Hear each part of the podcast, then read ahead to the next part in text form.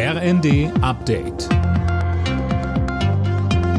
Stündlich neu. Auf den Punkt informiert.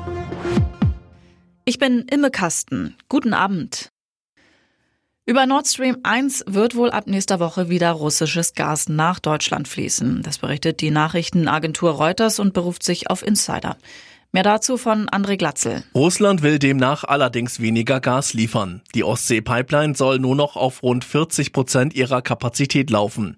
Aktuell wird Nord Stream 1 noch gewartet. Schon im Vorfeld hatte Russland die Gasmenge gedrosselt. Die Bundesregierung will die Gasspeicher in Deutschland vor dem Winter zu 90 Prozent befüllen. Ob dafür ab nächster Woche genug Gas geliefert wird, ist noch unklar. Zusätzliche Anstrengungen beim Kampf gegen die Klimakrise. Die hat Außenministerin Baerbock zum Abschluss des Petersberger Klimadialogs in Berlin gefordert. Sie rief alle Staaten dazu auf, schnell auf erneuerbare Energien umzusteigen. Trotz anderer Krisen, wie dem Ukraine-Krieg etwa, könne man sich beim Klimaschutz keine Kompromisse leisten, so Baerbock. An dem Treffen hatten seit Sonntag 40 Länder teilgenommen als Vorbereitung auf die Weltklimakonferenz im November in Ägypten. Die deutschen Städte sollen besser gegen die Folgen des Klimawandels geschützt werden. Dafür wird es noch dieses Jahr 790 Millionen Euro vom Bund geben, sagt Bauministerin Geiwitz.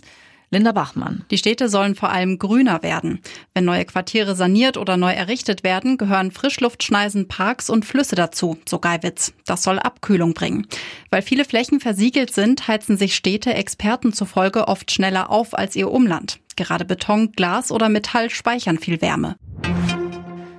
Auch Bundesfinanzminister Lindner spricht sich dafür aus, die Bürger weiter zu entlasten. Er kann sich vorstellen, ab dem nächsten Jahr die Pendlerpauschale deutlich zu erhöhen, ab dem ersten Kilometer. Zuvor hatte bereits Bundesfamilienministerin Paus gefordert, Familien über das Kindergeld zu entlasten. Alle Nachrichten auf rnd.de